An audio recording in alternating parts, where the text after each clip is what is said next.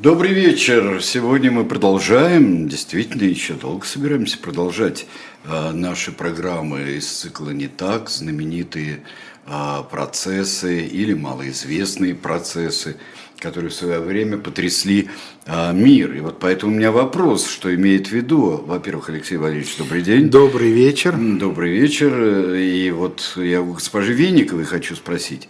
Прям подарок судьбы она считает. Ну, это мы можем согласиться, что на прощание со спетой слэш-спитой компанией такое дело. Это с какой-то компанией вы собираетесь прощаться? Ну, видимо, с той, о которой сегодня пойдет речь в деле, она действительно ну, развалилась. Она развалилась. Она была спетая, как мы увидим. Да, да, да. Не столько спитая, сколько да. спетая. Она действительно Но развалилась, зато, это правда. Я зато совершенно неправильно прочитал Ольги Соловой, я не прочитал сообщение, которое говорит о легендарном убийстве Криса Марло, что он стал автором пьес Шекспира. Так вот, э, что он спасся, да, действительно.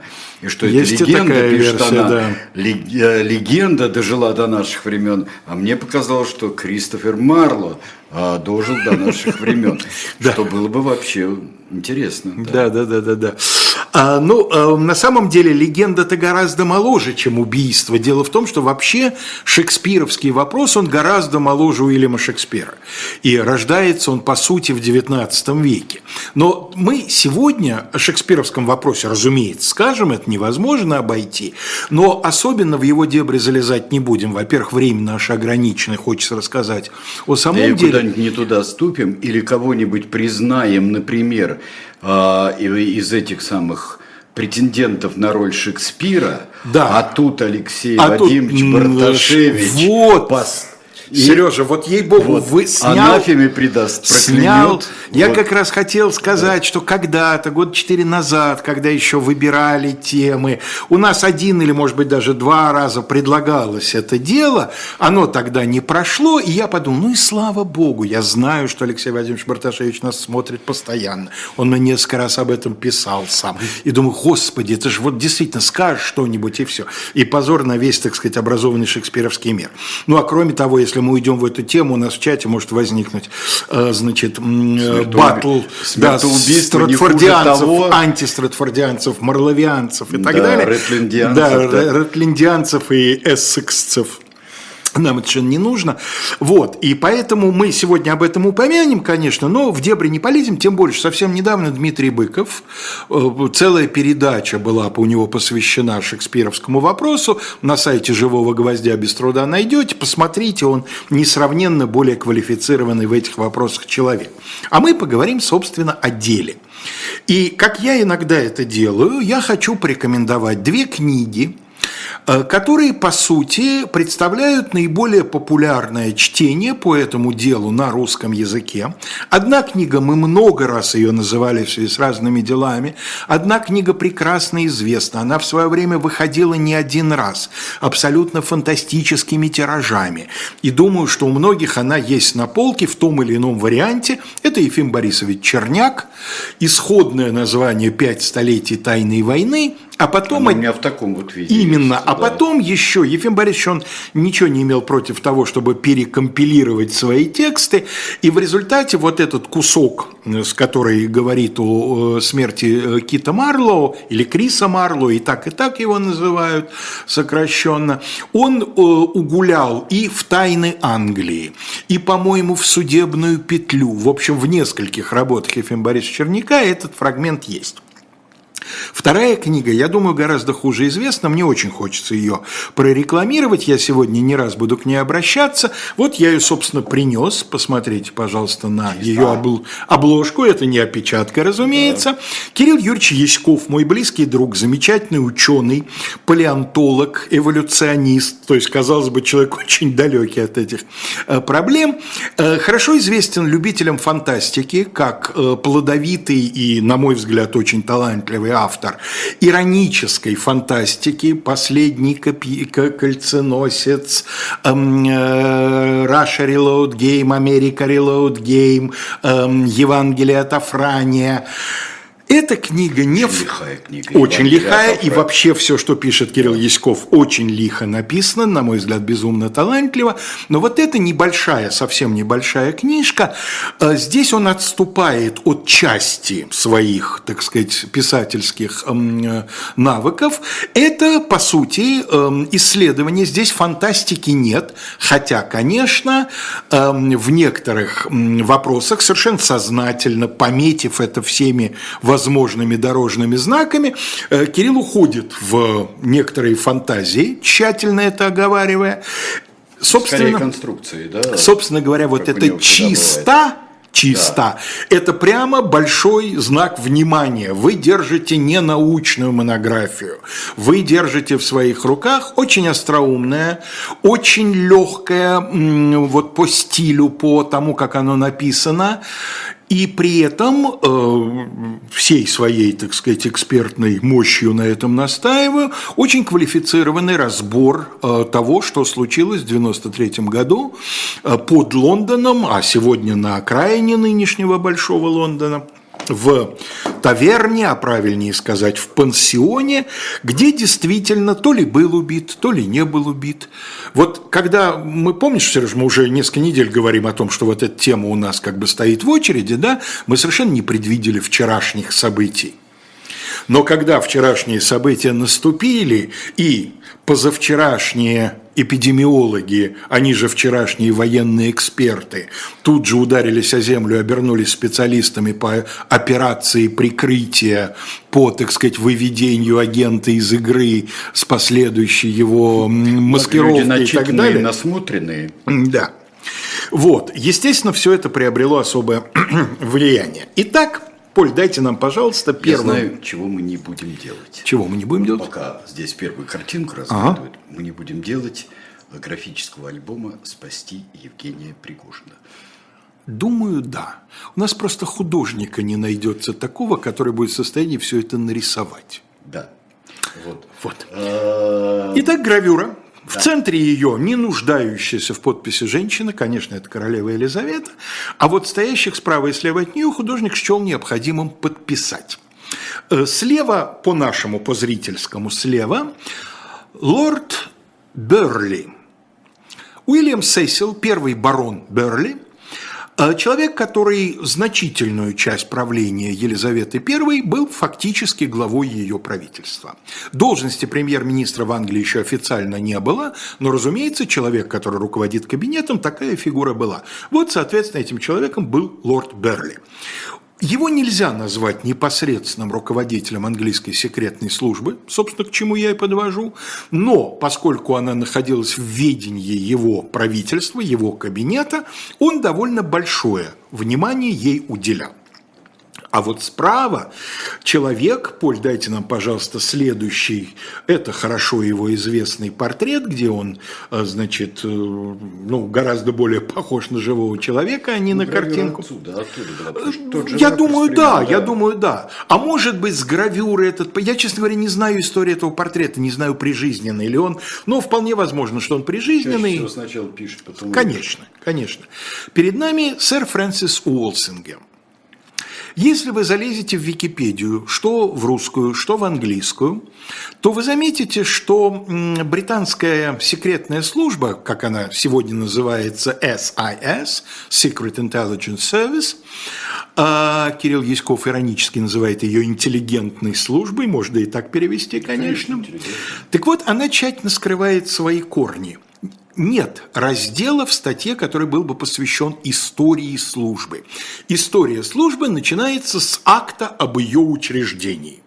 Вот в CIS статье, посвященной Secret Intelligence Service, говорится одной фразой, что была создана там Объединенным комитетом по разведке, или не помню, как точно орган назывался, после ликвидации предшественницы BIS, British Intelligence Service. Но на самом деле, если рассматривать становление британской разведки как английской сначала, в те времена еще английской, э, рассматривать как э, некий непрерывный процесс, то этого человека можно считать ее отцом-основателем. Иногда, как об отце-основателе британской разведки пишут о Даниэле Дефо, и мы в свое время несколько слов в передаче о Даниэле Дефо сказали по этому поводу, да, но вот Уолсингем, который на век что называется, старше, на, на век даже с лишним э, старше, он, как мне представляется, претендует на эту роль с большим основанием. Дело в том, что правление Елизаветы I, как известному любому маломальски интересующимся этим периодом человеку, это бесконечные заговоры, как инспирированные из-за границы, так и созревшие вполне себе на родной английской почве. Так и высосанные из пальца, кстати. Ну, конечно, потому что любая секретная служба, будучи создана, в том числе занимается обоснованием собственной значимости, собственного бюджета, собственных тайных фондов, а для этого кое-что, извините, приходится из пальца высасывать. Так вот, сэр Фрэнсис Уолсингем, по мнению многих, в том числе его недоброжелателей, создал службу, которая действительно была не личной разведкой. Личных-то разведок с времен античности в истории было множество – да, сеть агентов, сеть каких-то их контролеров и так далее. Пойди и узнай. Пойди и узнай, да, по возможности вернись и изложи информацию, получишь звонкую монету. А этот человек создал действительно структуру, которая потом будет видоизменяться, потом будет разделяться, ну, условно, и Ми-6, и Ми-5, да, то есть на разведку и контрразведку. Это произойдет как раз вскоре после отставки Олсингема. Но э, в любом случае это уже структура, это не разведка, подчиненная напрямую одному конкретному человеку. Это уже государственный институт. И вот, собственно говоря, к чему этот пролог? Дайте нам, пожалуйста, Поль, следующую нашу картинку. Пока скажем, ага. что в агентах здесь отмечают была передача у Венедиктова Скобаладзе, была передача про Волсинга. Серьезно? Ой, я пропустил, жалко, посмотрю обязательно задним числом. Вот карта, современная карта э, Лондона и его окрестностей. Ну, в современном варианте это почти все Лондон, так называемый Greater London. Ну вот видно крупными буквами, да, где находится Сити, где находится Вестминстер, то есть вот сердце того старого еще, можно сказать, практически римского города. А вот красным сердечком, чтобы было позаметнее, я обозначил место действия. Детфорд – еще чуть-чуть и рядом Гринич, знаменитый своим меридианом, знаменитый тем, что там Кати Сарк на вечном приколе стоит, знаменитый своим морским музеем и вообще много чем. Вот именно там все и произойдет у впадения реки Равенсбрун в Темзу. А, Крис Марлоу. Поль, дайте нам, пожалуйста, следующую картинку. Мы не уверены, он ли перед нами, но в любом случае это единственный портрет, который хоть в какой-то степени претендует на то, что он изображает великого английского поэта и драматурга, погибшего или не погибшего, что называется, в расцвете лет. История этого портрета сама по себе безумно интересна. Посмотрите, на Арзамасе есть отдельная лекция, посвященная именно портрету. Он был обнаружен сравнительно недавно, в 1952, по-моему, или 1953 году, когда в Кембридже начинается глубокий ремонт одного из зданий, не ремонтировавшихся практически с конца XVI века, и под каким-то очередным слоем то ли штукатурки, то ли обоев, то ли чего-то обнаруживается вот этот самый портрет. Здесь нигде не указано, что перед нами Кристофер Марлоу, но по некоторым соображениям многие исследователи осторожно говорят, что это может быть портрет Марлоу. А, Философская надпись, да, есть дата, 1585 год, как раз примерно в это время Марлоу заканчивает Кембридж. Есть философская надпись «То, что меня питает, меня уничтожает» на латыни. Это вполне может быть отнесено к Марлоу. Он вел действительно крайне нездоровый образ жизни, э, так сказать, очень далекий от здорового образа жизни, об этом чуть позже скажем. Исследователи обращают внимание на необычайно богатый для студента наряд. Большинство студентов себе подобного роскошного камзола э, позволить не могли. Но как раз у Марлоу в последние годы его обучения в Кембридже денежки водились. Это еще одно косвенное соображение в пользу того, что перед нами действительно. В любом случае, ничего лучше на сегодняшний день нет, приходится довольствоваться этим. Итак, 30 мая 1793 года, вот как описывает компанию, собравшуюся в Детфорде, Ефим Борисович Черняк. Это были карточный шулер Инграм Фризер, его достойный помощник вор Николас Скирс и, наконец, правительственный шпион и провокатор Роберт Пули, уже известный читателям. Почему известный, сейчас скажу. А четвертым был человек, которого, казалось бы, трудно было встретить в такой компании – Кристофер Марлоу. Что о Марлоу известно нам сегодня – нам он известен в первую очередь как поэт и драматург, что он к этому времени написал. Написал не так много, но громких достаточно уже к этому времени, принесших ему славу на английской сцене среди любителей английской поэзии произведений. Сереж, вот тут мне нужно твое экспертное мнение. Как мне представляется, из его наследия сегодня наиболее знаменитая пьеса – это, наверное, «Фауст». А Фауст Марло, да. Еще его Э, пьеса не на исторические и не на фантастические э, сюжеты, а пьеса посвящена недавним событиям 24 августа 1572 года, сегодня как раз. Вот. Э, Варфоломеевская ночь. Варфоломеевская ночь. Да, с, а, с, с праздником, дорогие товарищи. Да, да, да. Вот. И, и э, да, наверное, да, наверное, потому что все основное наследие входит в один, вот, в один, в общем-то, такой вот томик, если, если брать карманные издания Пингвиновского. Ну вот э, у нас Дома у мамы стоял русский сборник Марлоу. Это тоже был один том, но большой, такой полноформатный, толстый, да, крупно, напечатанный. крупно напечатанный, академическое издание с комментарием, да, конечно, да, да. разумеется. На самом деле... Безумно э, талантливый человек. Вот видимо, видно. да, видимо, да. да. Э, на самом деле, то, что Ефим Борис Черняк, значит, вот в описании этой компании использовал, в общем, тоже правда ни слова лжи здесь нет, но акценты расставлены не совсем так, и, собственно, дальше Ефим Борисович сам об этом пишет. Дело в том, что Инграм Фризер действительно подрабатывал карточной игрой, вполне возможно, что не вполне честный, но главное его занятие было не это.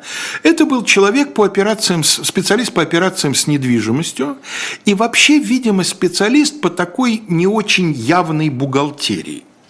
По крайней мере, он был одной из правых рук, их было безусловно много этих правых рук, Томаса Уолсингема, который был при, преемником своего родственника Фрэнсиса Уолсингема, он ему приходился, если я не ошибаюсь, двоюродным племянником, на посту фактического главы секретной службы. И он был правой рукой как раз вот по финансовым операциям, в том числе и личным финансовым операциям, Томаса Олсингема, который аккурат незадолго до описываемых событий вроде бы ушел в отставку. Что касается Николаса Скирса, который здесь обозначен как вор, он действительно имел большие связи в кругах лондонского преступного мира, но дело в том, что, похоже, э, здесь обратная последовательность. Он не уголовник, которого вынесло наверх, и он приобщился к кругам секретной службы, а, а он, похоже, сотруд... Нет, не опустившийся, а опущенный в хорошем смысле слова сотрудник секретной службы, который направлен на работу в уголовный мир, потому что любая секретная служба ну, с уголовным... Да, да. да. Человек, который осуществляет связь с этим важнейшим элементом разведывательной работы.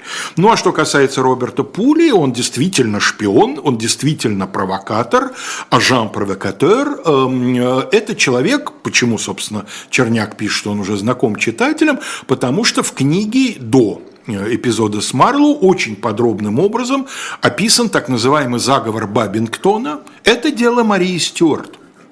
Это история частично реального, частично вымышленного, отчасти сконструированного спецслужбами заговора, в результате которого э, шотландская королева лишилась головы.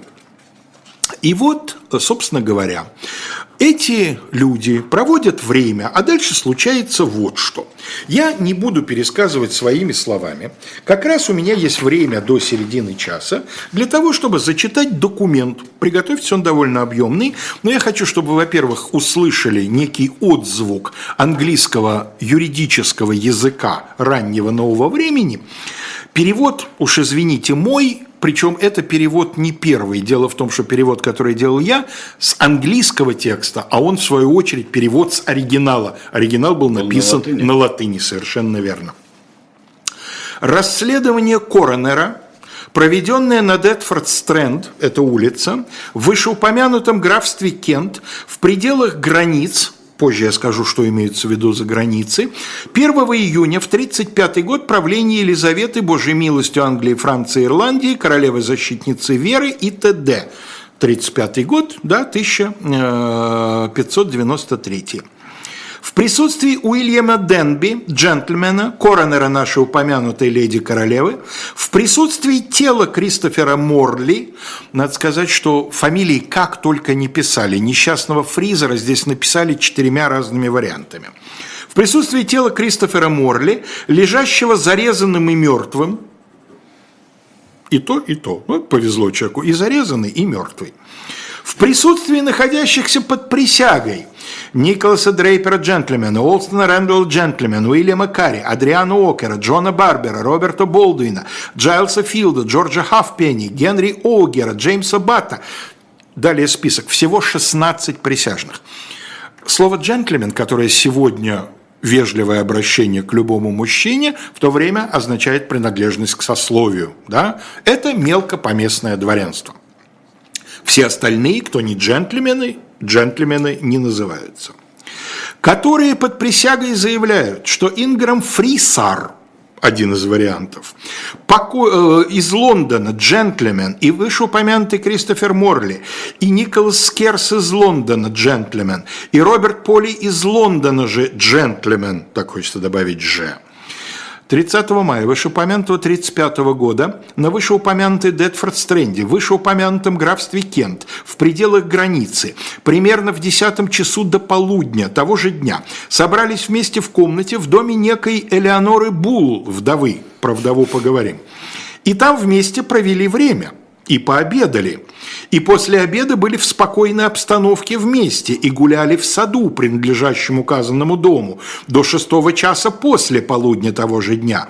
А затем вернулись из указанного сада в указанную комнату и там вместе в компании поужинали.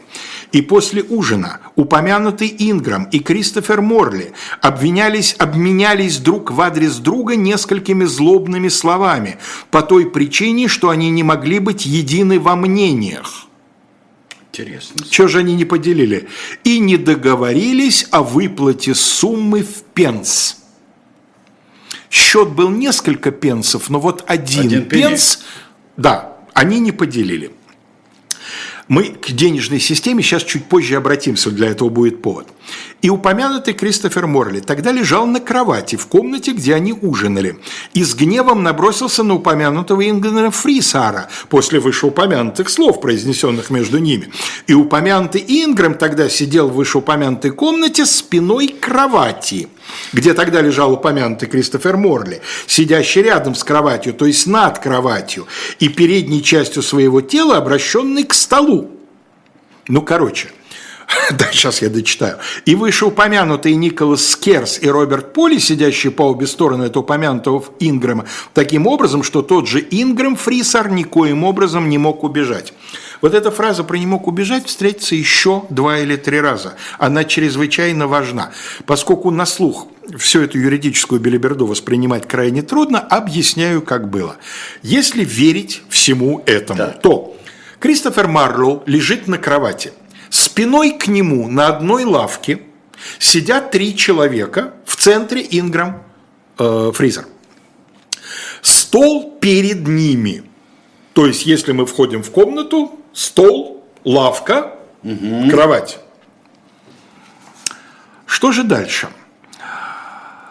Случилось так, что упомянутый Кристофер Морли, внезапно озлобившись по отношению к упомянутому Ингриму, тогда и там, then and there, злонамеренно вытащил кинжал упомянутого Инграма, который был у него за спиной – и тем же кинжалу, упомянутый, как вы понимаете, Кристофер Морли, тогда и там злонамеренно нанес вышеупомянутому Инграму две раны в голову, длиной в 2 дюйма и глубиной в четверть дюйма. Запомните эти измерения, дюйм 25 миллиметров.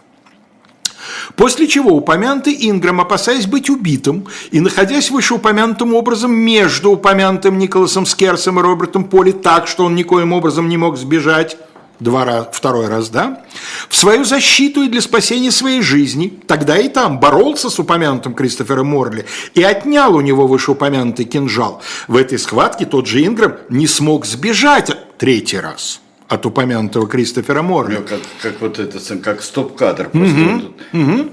И вот в этой схватке случилось так, что упомянутый Инграм, защищая свою жизнь вышеупомянутым кинжалом стоимостью 12 пенсов, нанес упомянутому Кристоферу смертельную рану над правым глазом глубиной в 2 дюйма и шириной в 1 дюйм, от которой смертельной раны вышеупомянутый Кристофер Морли тогда и там мгновенно скончался.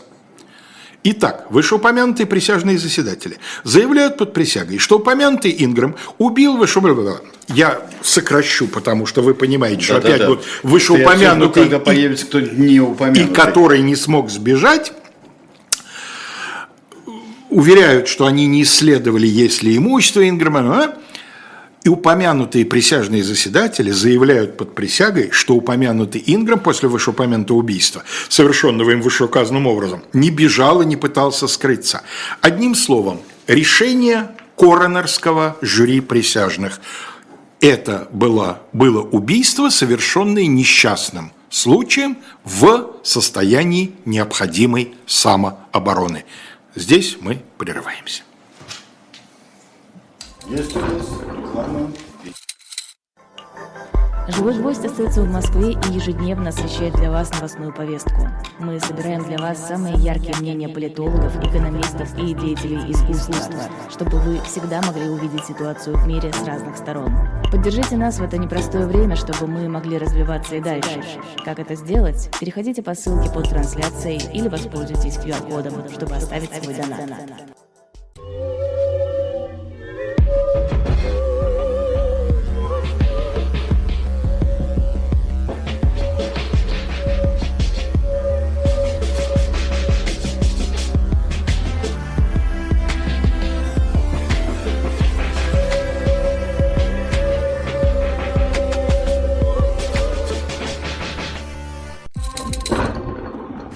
А книга, которую мы вам представляем, тоже это детектив, но и тоже исторический. Это знаменитая книга Джозефина Тей «Дочь времени», и она вплотную примыкает к тем временам, о которых э, мы говорим в нашем графическом романе «Спасти принцев из Тауэра». Вот мы вам ее предлагаем. Это очень хорошая серия. Я очень люблю эту серию, э, э, которая есть классики разнообразные, такой секой. Вот это желтенькое с таким вот бордо цветом плюс зеленый еще. Вот это очень компактная, очень красивая серия. И книжка замечательная. Джозефина Тей. Ну вот э, говорят, что это один из вообще лучших на свете детективов. Так что вот так. Книжка совершенно замечательная, я ее да. читал, я ее рекламировал как-то в одной из предыдущих передач пару недель назад, очень-очень-очень горячо. Вот. А еще мы хотим сказать, что, как обычно, там довольно большой выбор подарочных изданий, дорогих в каждой в одном экземпляре, и в этот раз там есть в том числе и сборник шекспировских пьес. Это, Это как раз имеет Это отношение к нашей теме.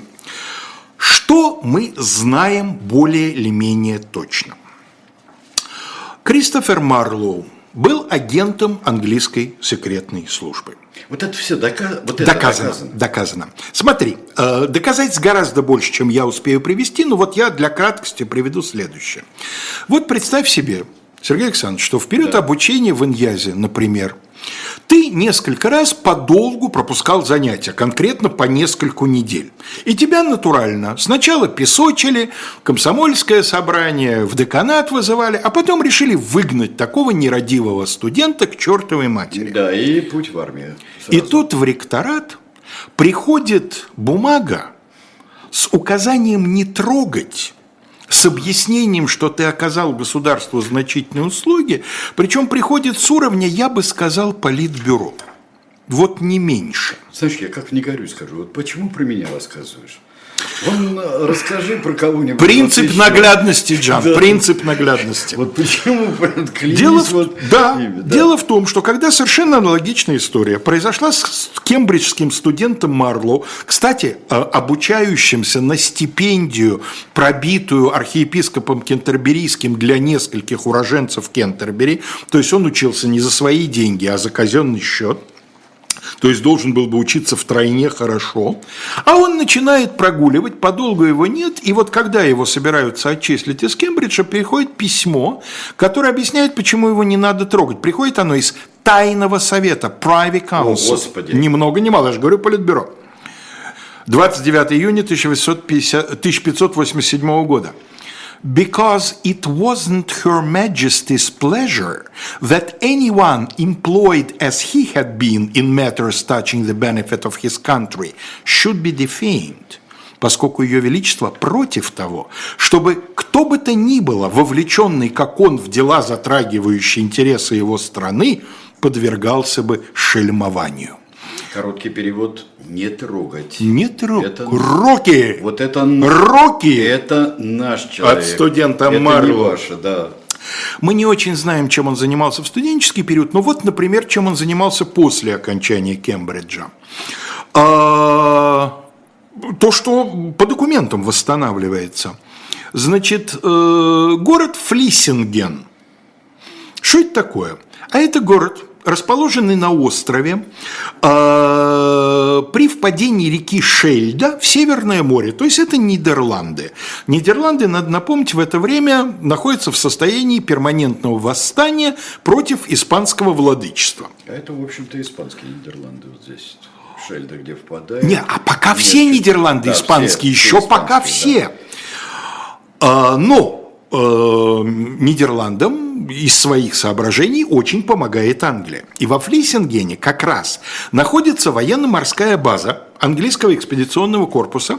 Настолько военно-морская база, как, что, как во все времена, юрисдикция на этом острове и в городе Флиссингене английская. И вот местный военный начальник, сэр Роберт Сидни, припровождает в Англию в распоряжение Берли Поль, дайте нам, пожалуйста, картинку. Вот он, Уильям Сесил, первый барон Берли. Он уже перестал быть главой правительства, но он лорд казначей. Что важнее, я, честно говоря, не знаю. Компанию арестованных Почему в распоряжении лорда казначея? А потому что они арестованы как фальшивомонетчики, и а. занимается ими лорд казначей. И в этой компании находится, дальше прилагается список лиц, в том числе и бывший студент Кит Марлоу. Надо сказать, что студент Кит Марлоу через месяц после прибытия опять на родину, вроде бы он должен там в кандалах прибыть, да, и готовиться к виселице, а он через месяц после этого сдает очередную свою комедию, она с успехом идет на лондонских сценах. Это этот самый богатый еврей, венецианский, по-моему, еврей у него, венецианский жид в неполиткорректных переводах XIX века. Ну, это, в общем-то, близко к венецианскому купцу. Ну, конечно, господи. Там же сюжеты, все гуляют из, одного, из одной корзинки. Если будет время, проговорим, сколько там Гамлетов гуляло. А что это было? На самом деле, то ли Марлоу был внедрен в группу настоящих фальшивомонетчиков. Надо сказать, что испанцы очень активно использовали вброс фальшивой монеты в борьбе с англичанами. И то ли во Флиссингене была сеть, через которую эта фальшивая монета должна была идти на территорию Англии, то ли, что тоже вполне вероятно, это была приманка, сделанная для того, чтобы подманить испанских агентов, но местное начальство, не зная об этом, эту сеть накрыло, и получилось, как это у спецслужб бывает, фигня полная. Это я к тому, что Марлоу действительно активный агент секретной службы. А дальше, в весной 93 -го года, в Лондоне происходят такие события. А, начинаются уличные беспорядки, вызванные засилием понаехавших в Лондон. А кто же в Лондон понаехал? Скрывающиеся на территории Англии протестанты из католических стран Европы. В основном это жители Нидерландов или французские гугеноты. Они понаехали, они предлагают свои рабочие руки, они сбивают тем самым э, зарплату собственно, английским ремесленникам, торговцам и так далее, и патриотически настроенные личности под лозунгом «бей голландцев, значит, спасай Англию», Англию да. пытаются указанное осуществить. И вот на двери одной церкви, куда повадились ходить голландские протестанты, появляется памфлет дерзкий, написанный в стихах. А, потом это получит название «Dutch Church Libel» – «Навет голландской церкви». Интересно, что памфлет написан в единственном экземпляре, в стилистике Кристофера Марлоу, подписанная Корнелий, а Корнелий – это одна из его пьес, так называется, то есть явно все пытается указать, это написал Марлоу, это написал Марлоу. Поскольку королева Елизавета очень против вот этого «бей, спасай» по ряду соображений, не гуманистических, а исключительно прагматических, то Тайный совет проводит аж три заседания по этому вопросу как бы утихомирить вот эти вот самые беспорядки. И поскольку совершенно очевидно, к Марлоу ведет дорожка как к автору возмутительного сочинения, проводится обыск.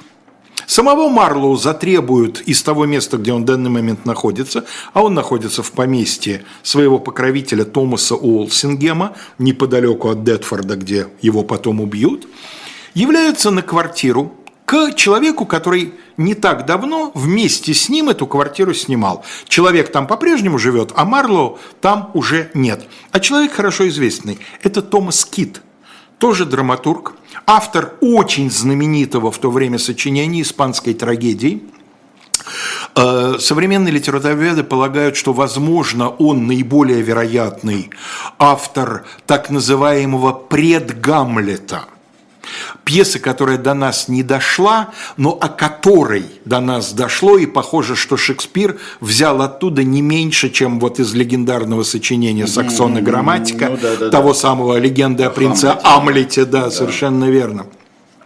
Пьеса внутри пьесы, появление призрака, призывающего героя к мести, колебания героя, его смерть в финале – это все, вы думаете, это Гамлет? Хе-хе, это испанская трагедия тоже – между прочим. Так вот, Кит и Марлоу вместе жили, у Кида проводится обыск, и в бумагах находится несколько листочков возмутительного содержания. А что в содержании возмутительного? Они антиправительственные? Нет. Они атеистические, а также содержат намеки на, как бы это сказать, ой, однополую любовь. Говорят те, кто делает обыск, какая скверность. А это все бумаги Марлоу, говорит Кит, трясясь. Это они случайно попали в мои бумаги и перемешались с ними. Смотрите, и почерк-то не мой, а его. Марлоу приказано привесть. 18 мая он предстает пред светлые очи этого самого совета – и ему выписывают подписку о невыезде. Он должен впредь до особых указаний каждый день являться в канцелярию совета и там отмечаться. И он тут же спокойно уезжает отдыхать. Причем недалеко. Не бежит, сломя голову за границу, да? не прячется в дальней шотландской деревушке, а примерно в 15 милях от центра Лондона, так сказать, вот вращается, ни разу не отметившись в канцелярии этого самого совета. Неизвестно, знает Марло или нет, но за этот месяц с Кидом произошла очень печальная история. Следствие, его взяли под стражу, его пытали, на это была специальная санкция тайного совета, пытка формально вообще была запрещена по всем делам, кроме дела, дела государственной измене. В общем, человека сломали, его выпустят, но он проживет после этого год и умрет. И, похоже, это будут последствия вот этого самого кавалерийского наскока. А Марлоу, на котором теперь сходятся все обвинения, почему-то подписка о невыезде, причем никто не следит за тем, соблюдается она или нет.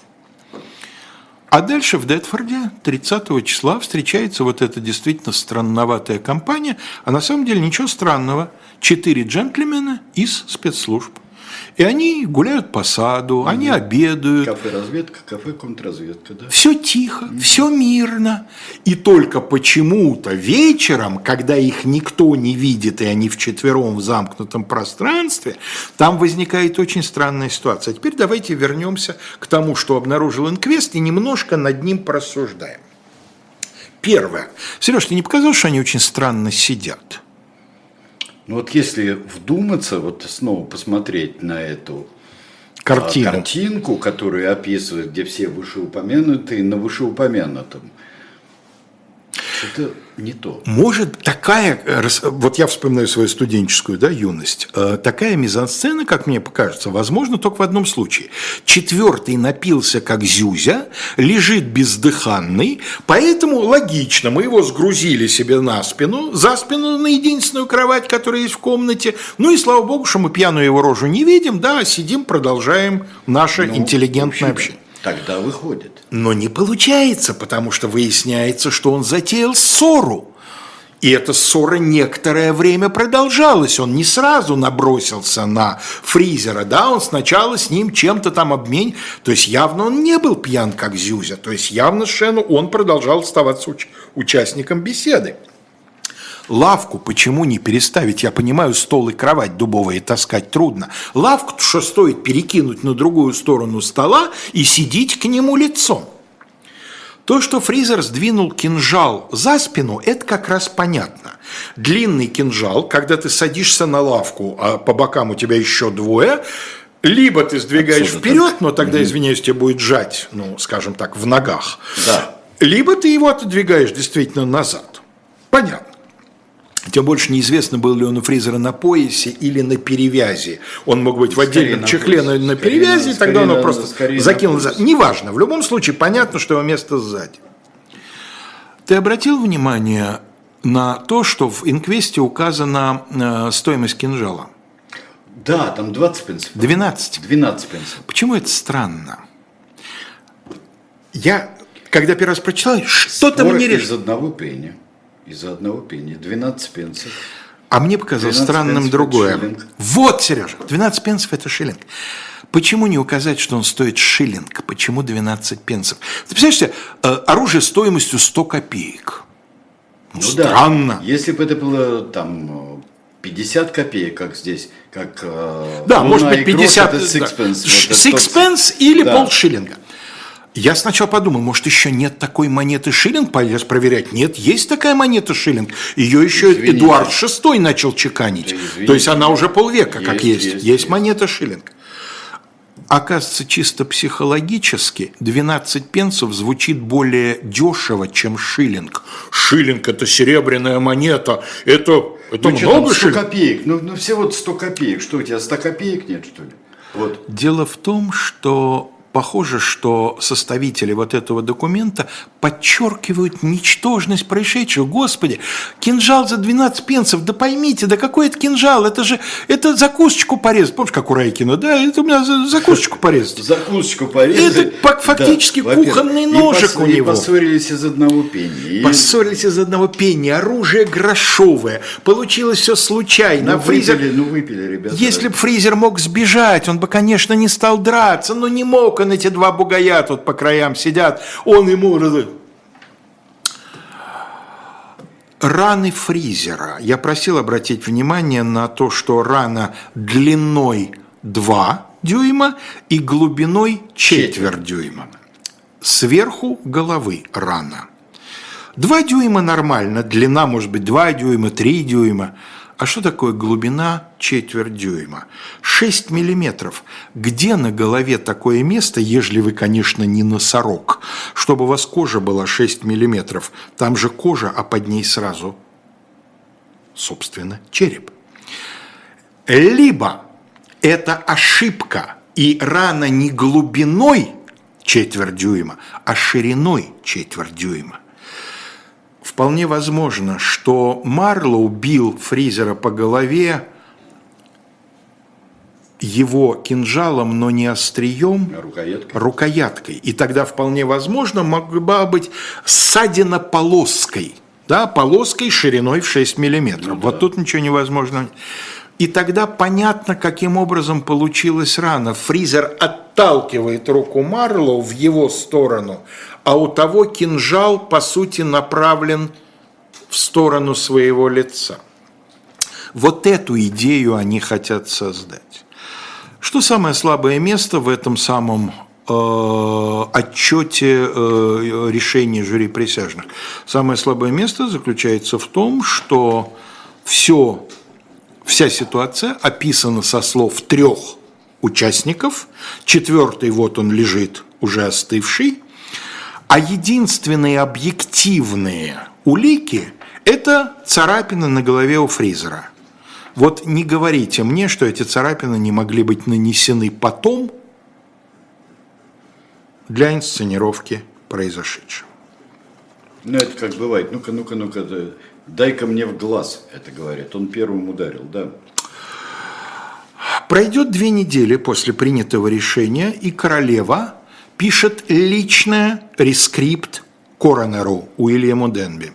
Елизавета, Божьей милостью, королева Англии, Франции, Ирландии, защитница веры и так далее, нашему горячо любимому Уильяму Денби, джентльмену коронеру нашего двора, приветствие. Желая, чтобы определенные основания были подтверждены обвинительным заключением, вынесенным в вашем присутствии в связи со смертью Кристофера Морли в Детфорд-Стрэнде в графстве Кент, в то время как некоему Инграму Фриссар из Лондона, джентльмену предъявлено обвинение, как полностью следует из сохранившейся у вас записи, и убил ли тот же Ингрэм вышеупомянутого Кристофера в целях самообороны, так что он никоим образом не мог избежать собственной смерти, а не преступно или по заранее обдуманному злому умыслу мы приказываем ему отправить содержание вышеупомянутого заключения. Королева должна утвердить решение присяжных, и она просит э, документы. Она просит еще раз прояснить вопрос. Это точно убийство в состоянии самозащиты? Фризер действительно по-другому не мог действовать, чтобы не нарваться на смертельно опасную ситуацию. Видимо, документы пришли и подтвердили это, и э, Фризер был э, освобожден от ответственности на том основании, что он действовал в состоянии самозащиты, и других возможностей к действию у него, собственно, не было. Какие сомнения в том, что его убили все-таки? На чем они основываются? И Сомнения не- не- в том, да. что его убили, основываются на том, что для инсценировки очень удобная ситуация. На самом деле, э, идея о том, что Кристофер Марлоу не был убит, а потом, так сказать, продолжал жить и творить, рождается в XIX веке, когда рождается шекспировский вопрос. И вот когда начинают искать альтернативного Шекспира, трудно пройти мимо такой кандидатуры. Они ровесники, они одного года рождения. Марлоу, в отличие от других кандидатов в Шекспиры, доказанный незаурядный поэт и драматург, он уже своим творчеством показал огромный объем таланта. А, И с этой точки зрения вот эта ситуация идеально подходит к антистратфордианской идее. Актер Шекспир не автор шекспировских пьес, он лишь прикрытие для кого-то гораздо более мощного. Но вот Кирилл Яськов, я не буду спойлерить, предлагает подумать здесь над тем, что операция прикрытия была, но это не имеет никакого отношения к шекспировскому вопросу.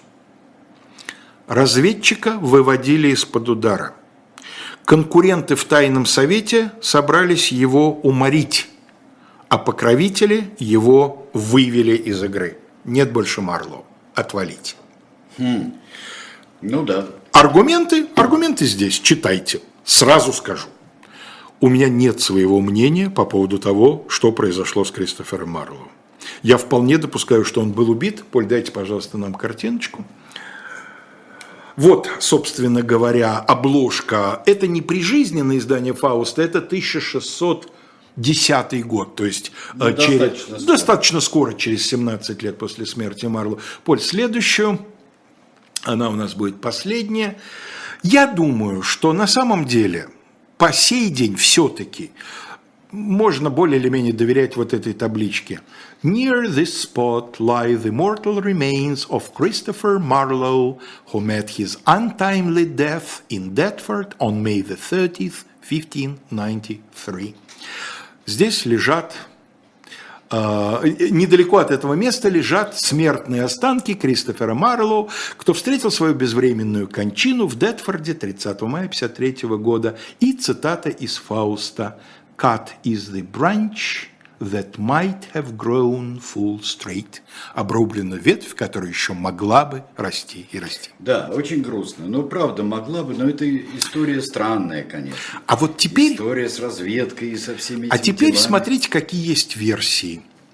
Разведка убирает человека, который своего человека, который проштрафился. А, разведка убирает своего человека, который не проштрафился, но который засветился и слишком много знает, и если сейчас он живым попадет в руки следователей, он неизбежно рано или поздно расколется и выдаст те сведения, которые должны быть похоронены – то есть убивают не виноватого, а убивают источник информации, который может воспользоваться ну, да. конкурент. Вторая версия. Третья версия заключается в том, что выводят из игры разведчика, то, о чем я сказал.